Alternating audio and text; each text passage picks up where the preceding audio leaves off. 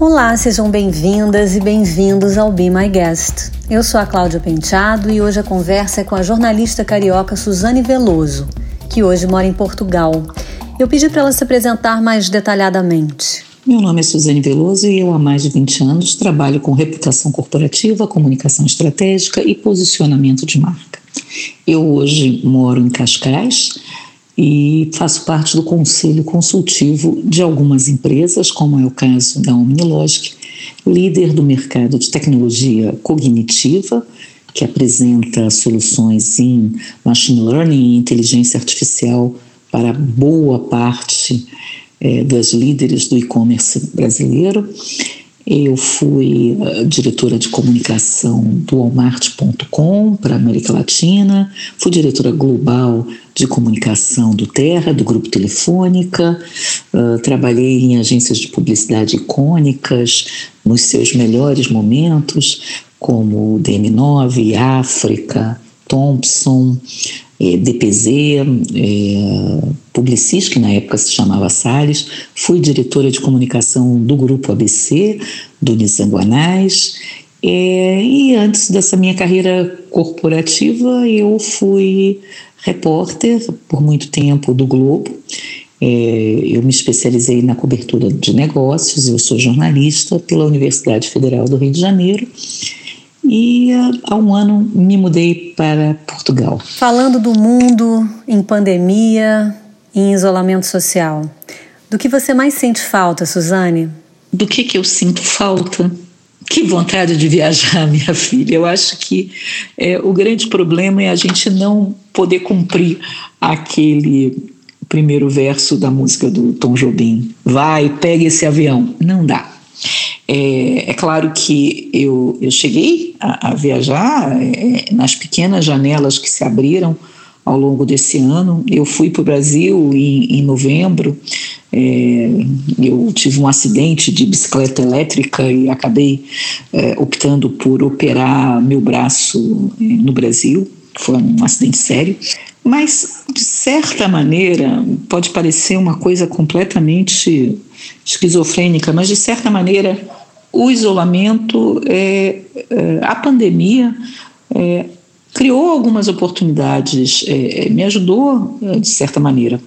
Eu estava me adaptando a um novo país, eu vim para cá três meses antes de eclodir a pandemia, então era um período de, de se fazer muita coisa, se entender muita coisa, que plano de saúde contratar, onde há um bom dentista, essas coisas do dia a dia que você tem que é, aprender. Ao mesmo tempo, foi um período é, é, muito intenso. É, é, os primeiros meses de trabalho, eu estava é, aconselhando uma empresa de tecnologia chamada Envilha, então foi algo muito intenso.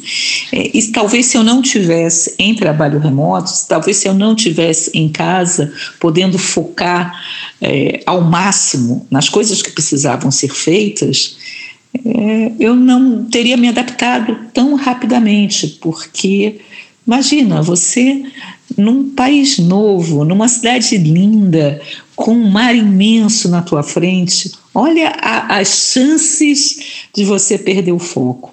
Mas, sem dúvida, a liberdade de vir é o que eu mais sinto falta. Dos novos hábitos, algum veio para ficar? Eu não sei se eu adquiri novos ou se os que eu já tinha se aprofundaram, se exacerbaram. Eu sempre fui uh, virginianamente metódica, então é, eu sempre fui muito zelosa do meu tempo, nunca deixei tarefa na agenda para o dia seguinte. Uma vez eu ouvi do Nizam que é, é a única, o tempo é a única commodity que não dá para comprar, alugar, acumular para usar mais tarde. O tempo vai. Então eu sou muito zelosa do meu tempo. Então isso continuou. Profissionalmente eu já trabalhava em modo remoto três anos antes de eu vir para cá. Isso continuou, estava perfeitamente equacionado na minha vida. É, não deixar o, o familiar invadir o profissional e vice-versa, afinal de contas, o home office, antes de tudo, é home, depois é office. Mas era algo perfeitamente dentro da minha rotina. Socialmente, Uh, a disrupção foi geográfica, não foi causada pela pandemia. A gente já sabia que a gente ia deixar para trás o churrasco de sábado, a ida para a chácara, a viagem para a praia, o happy hour com os amigos, aquele almoço de networking.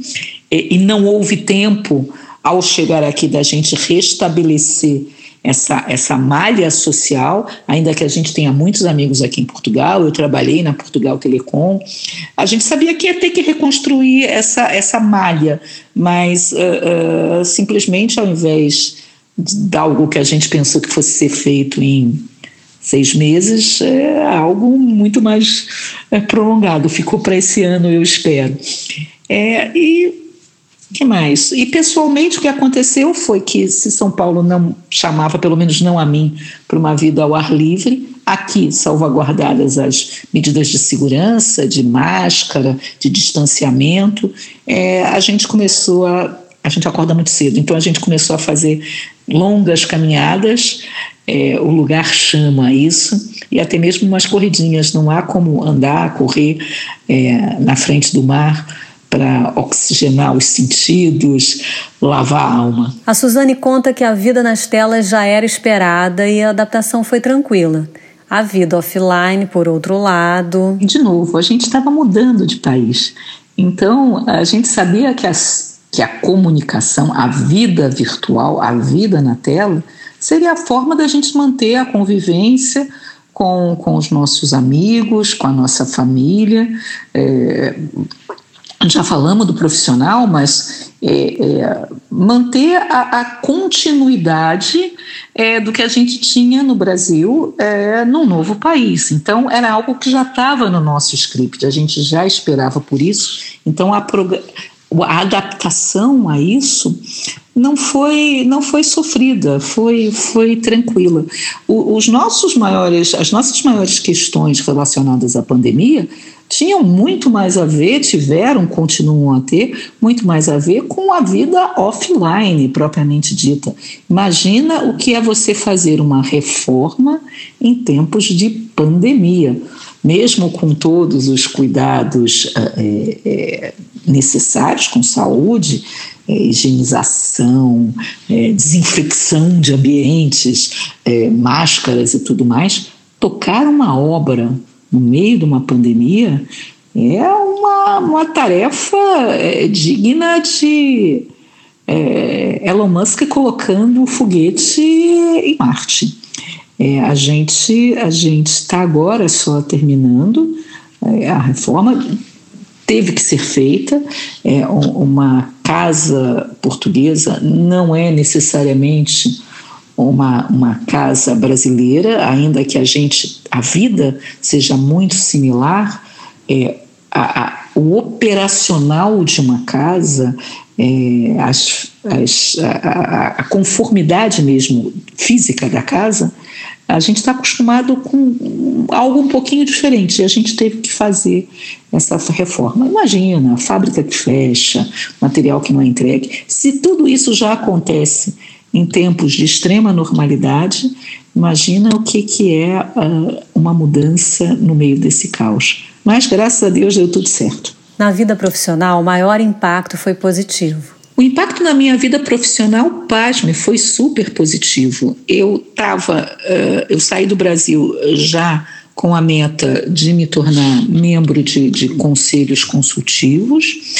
É, isso era muito, ainda que não fosse necessária a presença física de um conselheiro numa empresa, os hábitos, os rituais eram muito, muito ligados ao mundo físico. É, o fato do remoto ter se tornado o, o, o, o ambiente de relacionamento facilitou em muito a minha transição para conselho. É, eu hoje é, sou conselheira da Omnilogic, que tem sede em Belo Horizonte. Eu aconselho a Kentai, que é sediada em São Paulo. Ou seja, eu saí do país, mas profissionalmente eu continuo no país. É, o remoto me possibilitou isso e, e, e a, maneira como as pessoas se acostumaram com esse novo tipo de relacionamento profissional é, facilitou ainda mais. Então, nesse aspecto, foi, foi um impacto super positivo.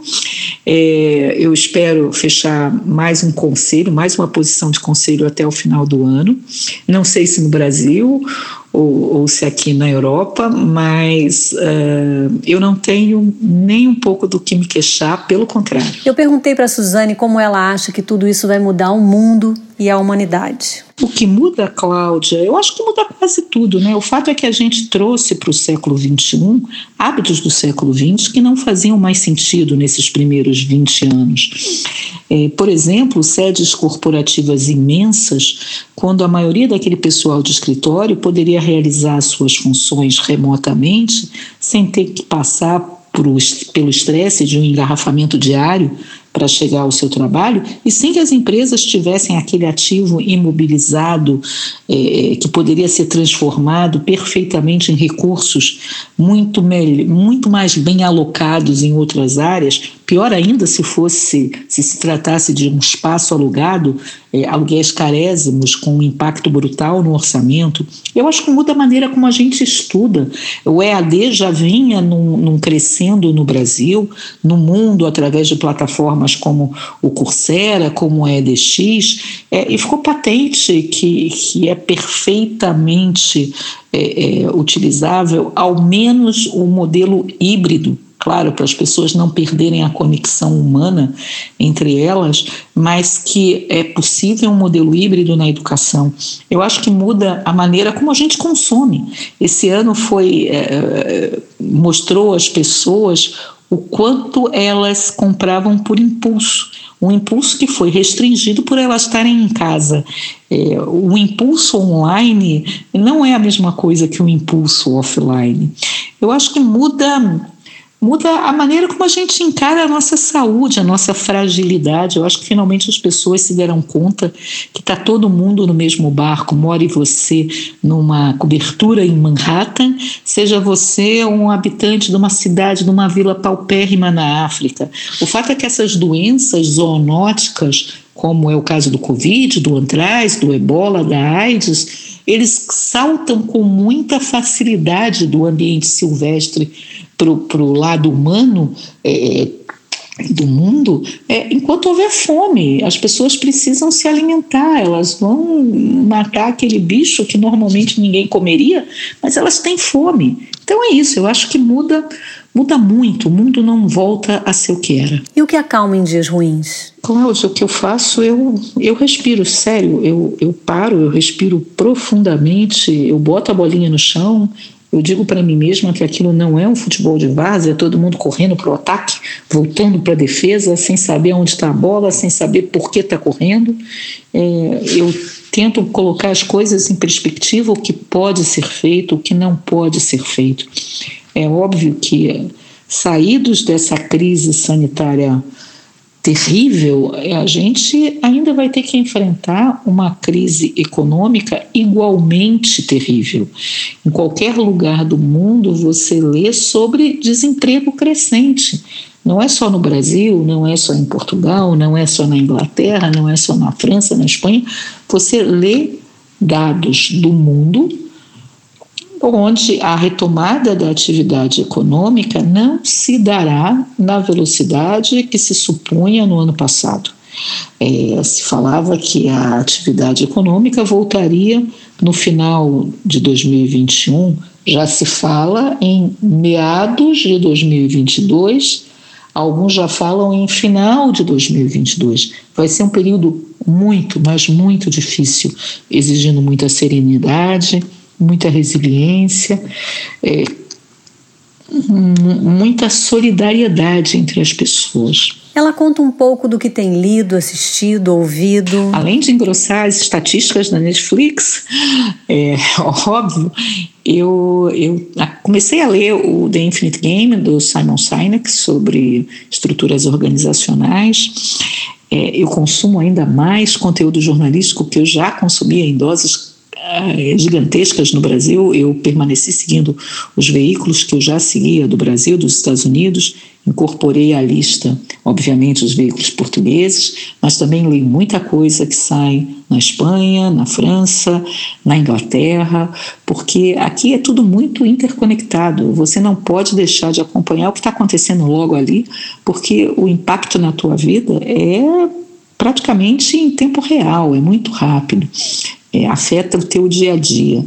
É, em função da minha atividade profissional, seja como membro de conselho, seja como é, mentora de startups, seja como consultora de empresas, eu leio muito a respeito é, de novos negócios na área de tecnologia, de inovação, leio muito sobre machine learning, deep learning, novas aplicações de inteligência artificial, seja em voz, uh, seja no que for. É, eu uh, também leio muito a respeito é, dos desdobramentos éticos que essa quarta revolução industrial uh, trouxe para a humanidade, é, que são inúmeros nas mais diferentes frentes, desde reconhecimento facial a, ao uso de dados. É, e música eu escuto o que faz bem a alma, o que alegra o coração, o que deixa a nossa cabeça leve, é, vendo o talento e tudo que a humanidade pode criar quando ela, quando ela quer. É, e depende, pode ser. Eu vou de samba de raiz a música clássica criada por inteligência artificial. Um dia eu acordo querendo cartola, na outra hora eu tenho saudades de Nina Simone, depois eu vou para o Muse. É, depende, música que faz minha alma. Eu pedi para ela ler um trecho de um livro que marcou. É, por incrível que pareça, foi algo que eu li há cinco minutos, ainda que tenha quase 100 anos que essas palavras tenham sido publicadas. O nome do livro, em, no alemão original, é Mein Weltbild ou seja, minha visão do mundo. É, eu vou tentar traduzir aqui do inglês, que eu li em inglês, tomara que eu não, não faça algum erro muito grave. Mas o trechinho é: Como estranho é o destino de nós mortais. Cada um de nós está aqui para uma breve estada. Com que propósito, não se sabe, embora às vezes se pense que o sente. Mas sem uma reflexão mais profunda, a gente sabe da vida diária que existimos para outras pessoas. Antes de todos, para aqueles de cujos sorrisos e bem-estar nossa própria felicidade depende integralmente. E então, para muitos, desconhecidos, mas a cujos destinos nós estamos ligados por laços de simpatia.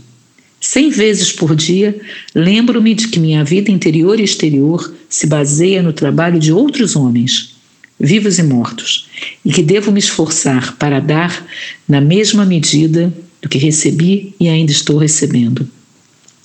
Os ideais que iluminaram meu caminho e vez após vez me deram nova coragem para enfrentar a vida com alegria foram bondade, beleza e verdade.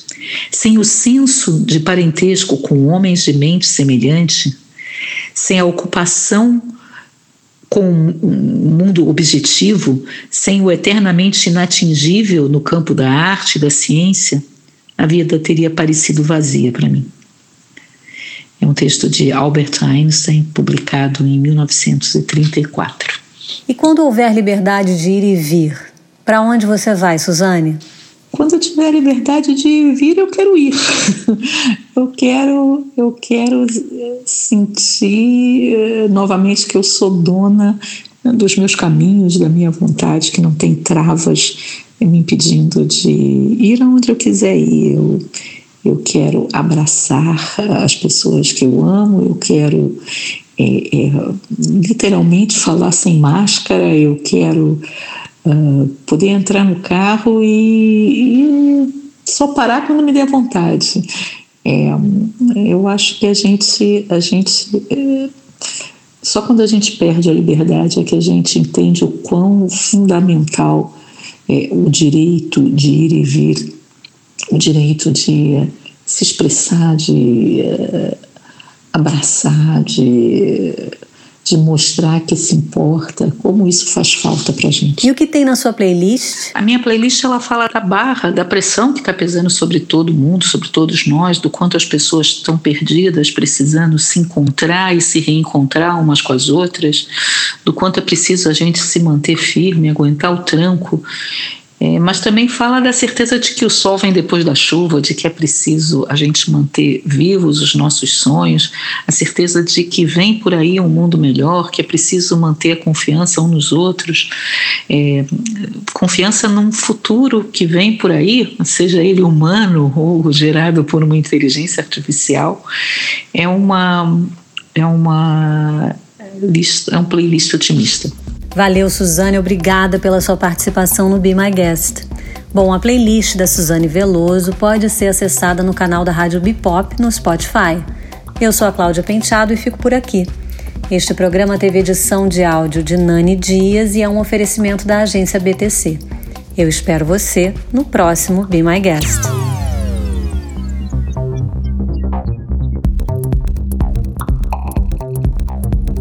Rádio Bipop. Be my guest.